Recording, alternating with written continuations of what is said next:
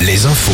Denis Lebars, bonjour. Bonjour à tous. Dans un instant, la météo avec un coup de vent annoncé pour la nuit prochaine et des rafales qui pourraient dépasser les 110-120 km heure sur les côtes bretonnes. On y revient dans deux minutes.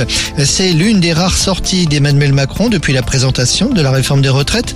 Le chef de l'État est dans les Hautes-Alpes aujourd'hui pour évoquer le plan de gestion de l'eau en France.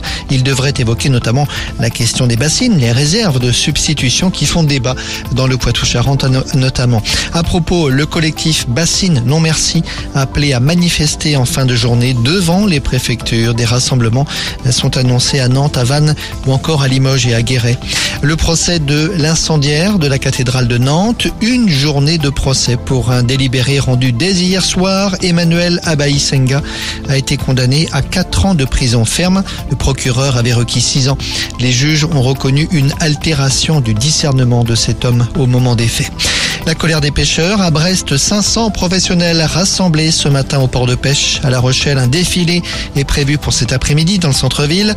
En Vendée, Hervé Berville, le secrétaire d'État à la mer, était au Sable d'Olonne ce matin pour tenter de rassurer le monde de la pêche. Il n'y a aucune raison pour qu'il y ait une disparition euh, de la pêche. Il y a euh, bien évidemment parfois des gens qui souhaiteraient la voir diminuer, peut-être la voir disparaître, mais moi le combat que je porte, c'est celui de le défendre, de les soutenir, d'être solidaire et surtout de travailler à des des accompagnements euh, financiers, euh, former les jeunes au métier de marin-pêcheur, accompagner euh, nos ports et, faire ce travail très concret avec eux pour que partout, et vous savez, moi je viens des Côtes d'Armor, qui est un territoire maritime, pour faire en sorte qu'on ait encore une activité de pêche partout, parce que c'est un enjeu de souveraineté alimentaire. Et donc c'est un enjeu aussi d'indépendance économique.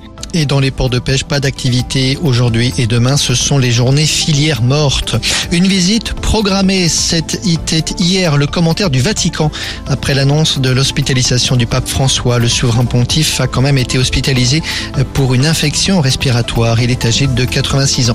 Hervé Renard, nouveau sélectionneur de l'équipe de France féminine. La Fédération française de foot doit rendre l'info officielle aujourd'hui. Et puis en hand, la Ligue des champions, c'est terminé pour Nantes, battu au tir au but hier soir en championnat. Limoges reçoit Saint-Raphaël ce soir et c'est son accueil Dunkerque. Alouette, la météo. Météo agitée, Denis. Oui, je vous le disais à l'instant, des vents forts sont annoncés pour ce soir, la nuit prochaine et demain, des vents de sud-ouest, possiblement supérieurs à 110 km heure sur les côtes bretonnes et au-delà des 100 km heure jusqu'à l'estuaire de la Loire.